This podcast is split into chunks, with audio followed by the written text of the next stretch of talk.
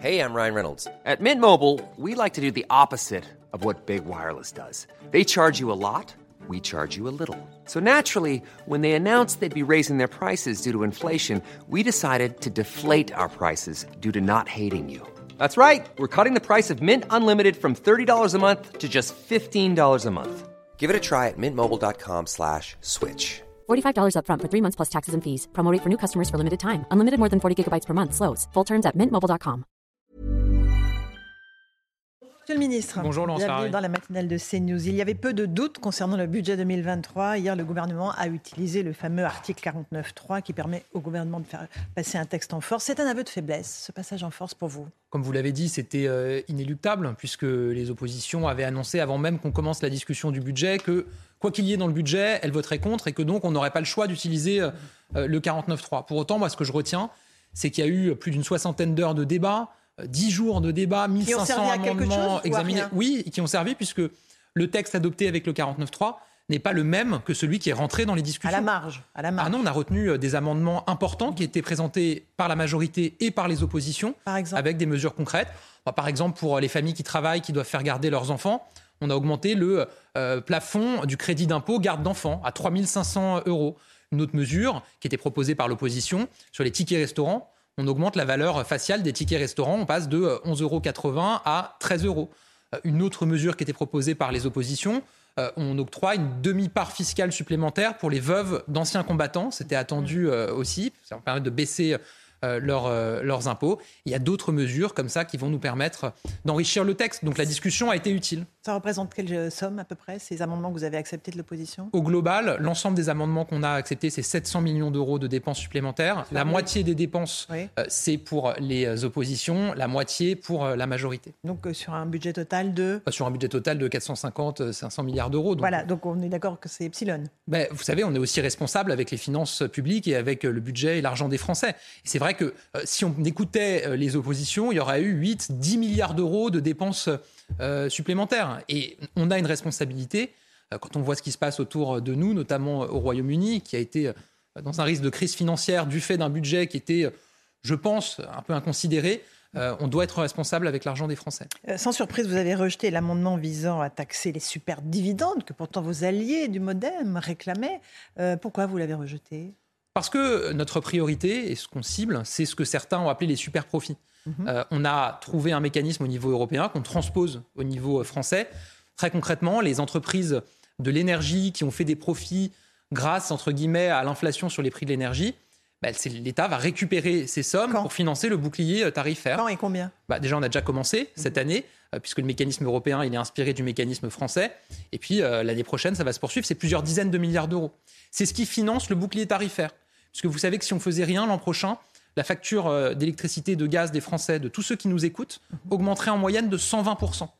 On va la bloquer à 15%. Ça veut dire qu'entre les 15% et les 120%, c'est les finances publiques qui compensent. Et elles compensent comment? Parce qu'on récupère sur les grandes entreprises. Et donc, on préfère cibler ces super profits plutôt que les dividendes. Puisque vous savez qu'il y a beaucoup de salariés aujourd'hui, y compris des salariés modestes, qui reçoivent des dividendes de leurs entreprises. Parce qu'on a développé l'actionnariat salarié, la participation dans l'entreprise. Et donc, on ne souhaite pas évidemment les mettre à contribution. On va continuer à parler de l'énergie dans un instant. Pas de retour de l'ISF non plus, hein, ça, euh, on Non, pas bah, ça a été examiné par le Parlement et une majorité euh, parlementaire a voté contre le rétablissement de l'ISF. Moi, je rappelle que la politique fiscale qu'on a menée depuis cinq ans, c'est ce qui fait qu'on est redevenu le pays le plus attractif euh, en Europe pour les investissements étrangers. Et c'est pas moi qui le dis, c'est un baromètre international indépendant. Euh, C'est grâce à ça, probablement aussi, qu'on a le taux de chômage le plus bas depuis 15 ans, le taux de chômage des jeunes le plus bas depuis 40 ans. Donc il faut garder cette cohérence qui permet à notre économie de se développer. Un mot du budget de la sécurité sociale qui doit être euh, étudié dès aujourd'hui au Parlement. Pareil, vous allez y aller avec le 49.3 dès aujourd'hui ou même demain, c'est ça? Bah, ce que je constate, c'est que de la même manière que pour le budget de l'État, euh, les oppositions expliquent que quoi qu'il arrive, elles voteront contre le budget de la sécurité sociale. Mais sans même nous dire vraiment ce qui ne leur va pas dans le budget. C'est ça qui est bizarre. Euh, pour la première fois dans l'histoire, on va dépenser plus de 100 milliards d'euros pour l'hôpital public. Je pense que tous les Français attendent qu'on renforce les moyens de l'hôpital public. On donne des moyens supplémentaires pour nos personnes âgées, avec deux heures prises en charge par semaine en plus d'accompagnement, de convivialité, de lien social, avec la création de postes dans les maisons de retraite Donc, les, euh, les oppositions ne nous disent pas si, alors, les gêne. euh, Le professeur pourtant- Philippe Juvin, par exemple, dit que vous avez bâti ce budget en partant du principe qu'il n'y a pas de Covid, bon, euh, dont acte. Rien pour non, les Covid vrai, longs, rien sur la rémunération des personnels soignants pour le week-end et la nuit, rien sur les soins palliatifs, rien sur les déserts médicaux. Alors, on a provisionné plus d'un milliard d'euros euh, justement sur le Covid pour prévoir ces dépenses. Sur les déserts médicaux, mon collègue François Braun, dans ce texte, porte des mesures importantes euh, pour euh, assurer la présence médicale. Vous savez qu'on a notamment une mesure sur la quatrième année d'internat pour euh, les étudiants, pour renforcer la présence médicale dans ces territoires. Donc, il y a des mesures. Donc, je trouve ça assez curieux, moi, de- de- d'annoncer avant même la discussion qu'on votera contre un budget. Et donc, dans ces conditions, oui, on sera amené très probablement à utiliser le 49.3 sur le budget de la sécurité sociale. Aujourd'hui ou demain? Ça va dépendre aussi des débats. Est-ce qu'il y a une opposition, une forme de euh, blocage systématique absolu Vous venez de le dire. Donc oui, ou pas Vous allez utiliser le Si- 49 si francs ça se demain Si ça se confirme, c'est une possibilité euh, importante. Alors parlons de l'énergie euh, et notamment euh, de la grève des carburants. Ça s'améliore un tout petit peu sur ce territoire-là. Les vacances de la Toussaint ne sont pas menacées? En tout cas, on fait tout pour que ça soit le plus simple possible pour les Français. Moi, je, ceux qui seront à même de dire s'il y a une amélioration ou pas, c'est pas moi, c'est les Français. Voilà.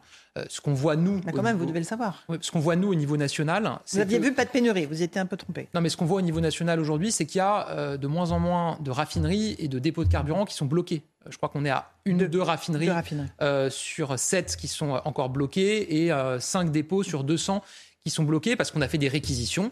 Donc au niveau national, on voit ça. Après, l'important, c'est que ça s'améliore à la pompe pour les Français. Et vous avez encore des Français qui font la queue avec leur voiture pendant plusieurs heures prendre du carburant. Ça, ça va prendre encore quelques jours, je pense, avant de s'améliorer euh, sensiblement. Euh, est-ce qu'il fallait euh, que Patrick Pouyanné, euh, le patron de Total Energy, est-ce que vous estimez que lui, il a fait une erreur en évoquant son salaire, en disant je suis très fatigué de la, la- la communication autour de mon salaire? Moi, je ne veux pas faire du commentaire de tweet ou accabler des gens. Non, mais le porte-parole du gouvernement, Olivier Véran, dit attention au message qu'on envoie aux Français sur Oui. ce type de salaire. Vous savez, on a eu dans le- l'hémicycle sur le budget un débat sur l'encadrement des salaires. Euh, la NUPES, la France Insoumise, proposait une forme de soviétisation de l'économie où euh, l'État décidait du salaire des dirigeants d'entreprises, euh, ce qui aurait concerné aussi les PME, les TPE dans notre pays. Nous, on ne souhaite pas aller là-dedans. Les salaires des dirigeants d'entreprise, ils sont validés par les actionnaires. Première chose. Et deuxième chose, moi, ce qui m'importe, si un dirigeant d'entreprise décide de s'augmenter ou est augmenté, c'est que cette entreprise partage la valeur dans l'entreprise, qu'elle augmente aussi ses salariés, qu'elle fasse des gestes aussi pour le pouvoir d'achat des Français. En l'occurrence, Total, peut juger que c'est pas suffisant, mais euh, a fait la ristourne à la pompe pour 500 millions d'euros, et les Français ont vu euh, que le carburant a baissé dans les stations. Ils ont obtenu un accord avec leurs salariés, un peu dans la douleur, pour revaloriser de 7% euh, les euh, salaires euh, dans les raffineries. Donc c'est aussi ça, moi, qui m'importe. Euh, La ristourne à la pompe, justement, euh, vous l'avez prolongée, le gouvernement, jusqu'au 15 novembre. Je ne vois pas comment vous allez pouvoir l'arrêter en réalité. Il va falloir la prolonger, et la prolonger, et la prolonger. Ça va dépendre euh, de l'évolution du prix du pétrole. Euh, si, Il on va pas est- s'améliorer, vous le savez. Bah, si on voit qu'il y a une nouvelle explosion du prix du, pé- du pétrole, on sera amené à prendre d'autres mesures. Simplement, Pas, que- pas la- que la ristourne à la pompe. ça ne sera pas la ristourne, puisque la ristourne va s'arrêter. Ça sera une Vous aide nous confirmez ciblée. qu'elle s'arrête le 15 novembre? Oui, bien sûr. Et ça sera une aide ciblée sur ceux qui travaillent. Ce qui s'arrête le 15 novembre, c'est la partie à 30 centimes. Mhm, à 30 Après, ça, ça, ça baisse et c'est jusqu'à la fin de l'année. Mais euh, il faut désormais aller vers des aides plus ciblées. Moi, je suis là pour dire la vérité aux Français. Je suis en charge des finances publiques, du budget de la France. Euh, On ne peut pas se payer une ristourne permanente. Voilà, c'est une réalité. Donc, on a travaillé à un dispositif ciblé qui pourrait être activé si on avait une nouvelle augmentation du prix du carburant, qui serait ciblé sur les Français qui travaillent, qui travaillent euh, et qui sont obligés d'utiliser leur voiture pour aller travailler. Mhm. Et ceux qui recherchent un emploi, qui prennent leur voiture pour chercher un On peut emploi. imaginer avec Pôle emploi des solutions pour ceux qui recherchent vraiment un emploi, pour les accompagner euh, euh, avec des aides. Mais l'aide ciblée, il faut qu'elle cible vraiment les Français qui travaillent. Justement, le bouclier énergétique, vous en aviez parlé pour les particuliers, il est effectif dès maintenant et, et aussi au mois de janvier. Pour les entreprises, qu'est-ce que vous allez faire? Il y a nombre de petites entreprises qui sont au bord de la faillite. Est-ce qu'il y a un bouclier qui va être mis en place pour eux Alors, Pour il y a un bouclier pour les plus petites entreprises. Il y a 1 500 000 entreprises. Si votre entreprise a moins de 10 salariés ou moins de 2 millions d'euros de chiffre d'affaires, c'est 1,5 million d'entreprises, vous êtes éligible au bouclier euh, tarifaire sur le prix de l'électricité comme les Français. C'est-à-dire que cette année, votre facture a été bloquée à 4%, et l'an prochain, c'est 15% maximum au lieu de 120%. Et pour toutes Ensuite, celles vous avez celles qui sont au-dessus. Voilà. Euh, et donc là, on a mis en place euh, une aide euh, avec un fonds à 3 milliards d'euros pour les accompagner. Il faut se rendre sur impôt.gouv.fr où vous avez tous les détails. Et là, on travaille au, au niveau européen pour renforcer cette aide, puisque vous savez qu'il y a des règles européennes pour pas que les aides soient qualifiées d'aides d'État euh, aux entreprises, euh, pour renforcer le dispositif. Comme on fait le mécanisme que j'expliquais tout à l'heure, on va mettre à contribution les 10 super profits. on va pouvoir accompagner encore davantage ces entreprises. Moi, je veux vraiment m'adresser à ceux qui nous écoutent, qui ont une entreprise, une PME, une entreprise de taille intermédiaire, qui se disent je ne sais pas comment je vais passer l'année prochaine euh, avec euh, des prévisions de prix de l'électricité aussi hautes. Et je veux leur dire qu'on travaille vraiment d'arrache-pied à un mécanisme qui permettra de les soutenir et de leur permettre de tenir l'année prochaine. C'est une question de jours avant qu'il soit présenté. Et de visibilité aussi, au-delà de l'année prochaine, une visibilité sur les prochaines années, parce que toutes les embauches, toute la stratégie dépend de cette visibilité. Mais vous savez que le cœur de notre mobilisation, c'est aussi tout le travail qu'on mène au niveau européen pour faire baisser le prix de l'électricité sur le marché européen. Euh, il y a notamment un Et combat, le décorrélé du prix voilà, du gaz. un combat qu'on porte de décorréler le prix de l'électricité du prix du gaz, euh, de plafonner le prix au niveau européen. C'est ça qui nous permettrait vraiment de tenir. Et il y a une réunion très importante qui se tient aujourd'hui et demain, euh, puisqu'il y a un Conseil européen qui se tient, auquel participe le président de la République pour continuer à avancer sur ce sujet. En revanche, le conseil prévu avec l'Allemagne a été reporté. Il y a de l'eau dans le gaz entre la France et l'Allemagne sur ce sujet-là, je crois particulièrement. Pas, il y a des, débats. il a été reporté. Hein. Non, mais il y a des débats, c'est une certitude. on peut avoir des désaccords sur certains points, on peut avoir parfois un peu un bras de fer sur certains sujets. C'est sain aussi, euh, évidemment, et c'est ce qui se passe dans une communauté politique comme l'Union européenne. Mhm. Mais je ne crois pas que ça va au-delà de ça. Le quoi qu'il en coûte, j'y reviens, euh, parce que les Français, ils ont vu qu'il était possible pendant toute la période Covid. On a sauvé les entreprises. Pourquoi là, alors qu'elles sont de la même façon menacées euh, dans leur euh, survie, vous n'activeriez pas euh, ce type de dispositif? Parce qu'on a changé de monde? on est passé d'un moment où il y avait une forme d'argent gratuit, puisque les taux d'intérêt auxquels on empruntait étaient soit à zéro, soit négatifs. Ils ont remonté. Et donc notre dette, nos emprunts nous coûtent beaucoup plus cher. Et donc on doit être précautionneux avec l'argent des Français pour ces raisons-là. Par ailleurs, pendant le Covid et le quoi qu'il en coûte, toute l'économie a été fermée et mise à l'arrêt. Ce qui n'est pas le cas. Il y a des grandes difficultés pour beaucoup mmh. d'entreprises, mais on peut les accompagner de manière ciblée. J'aimerais qu'on parle de la petite Lola, 12 ans, qui a été euh, assassinée vendredi dernier. Euh, euh, Olivier Véran a reconnu les efforts à faire concernant l'application des obligations de quitter le territoire, puisque sa meurtrière présumée est une ressortissante algérienne de 24 ans en situation irrégulière. ce n'est pas la première fois que ce type de débat a lieu. Est-ce que vous pensez qu'il est indécent de l'avoir en ce moment, ou est-ce que toutes les questions doivent être posées? Ah, Moi, je pense que D'abord, c'est un drame euh, absolument bouleversant et atroce, au-delà de l'imaginable, euh, en réalité, qui bouleverse tous les Français. Euh, et dans ces circonstances, évidemment que toutes les questions sont légitimes et qu'en tant que membre du gouvernement, on est là pour rendre des comptes et pour répondre aux questions qui sont posées. Ce qui est indécent, en revanche, c'est la récupération politique, l'instrumentalisation politique de la mémoire de cette fillette par certaines formations politiques, notamment à l'extrême droite. Voilà. Mais sur les questions qui sont posées, la question des OQTF que mhm. vous avez évoquée, ça fait des années qu'on en parle, et quand je dis des années, c'est plusieurs quinquennats.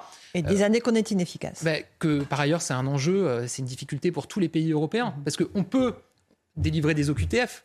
La difficulté qu'on a, c'est à expulser un certain nombre de ressortissants, notamment de pays du Maghreb, puisque les pays d'origine n'acceptent pas de les reprendre. Mhm. Et on a ce problème en France, mais on a le même problème en Allemagne et dans les pays qui nous entourent.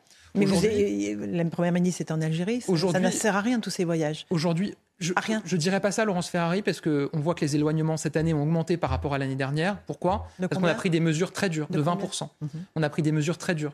Euh, on a notamment réduit drastiquement le nombre de visas qu'on délivre aux ressortissants de ces pays. Et on a dit à leurs dirigeants, si vous voulez qu'on donne des visas, des entrées légales à vos ressortissants, acceptez de reprendre vos ressortissants qui n'ont rien à faire en France. Et on voit qu'il commence à y avoir euh, une amélioration de ce point de vue-là, une augmentation de 20% des éloignements par rapport à l'année dernière. Aujourd'hui, on éloigne grosso modo euh, autant qu'au point haut du quinquennat euh, Sarkozy. C'est pas assez. Il faut continuer, il faut aller plus loin.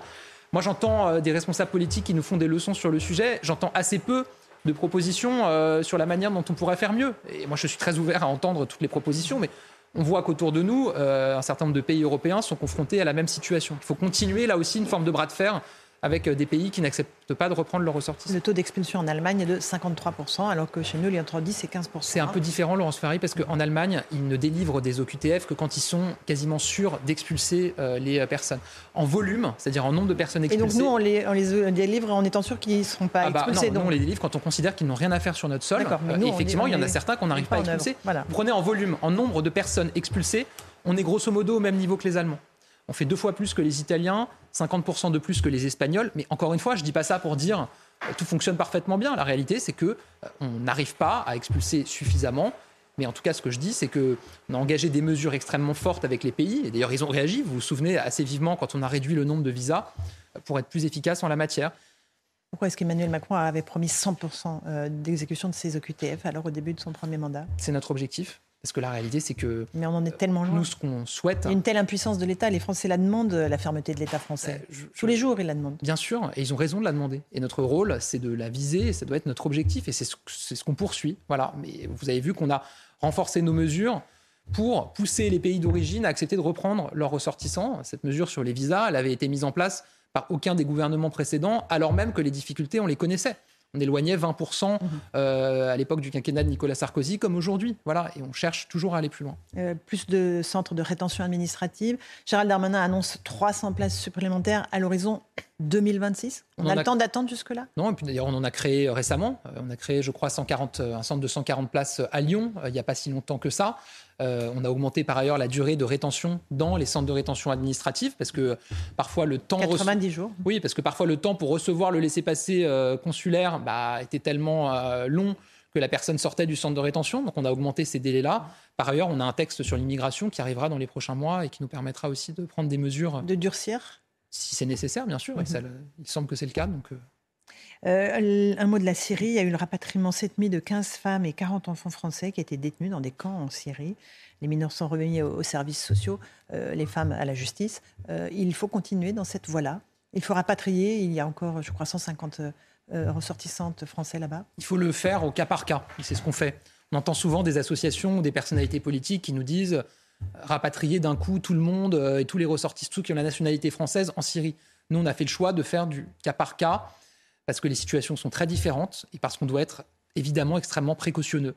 Et donc, vous l'avez dit, les enfants ont un suivi euh, médico-social euh, et euh, les mamans, les femmes sont remises à la justice. Personne n'est laissé dans la nature. Voilà, il y a évidemment un suivi qui est fait et c'est pour ça qu'il faut le faire par étapes et de manière ciblée. Gabriel Attal était l'invité de la matinale qui s'apprête à dégainer un autre 49.3 pour le budget de la sécurité sociale. Merci beaucoup à vous d'être venu. À vous, Romain Desarmes, pour la suite.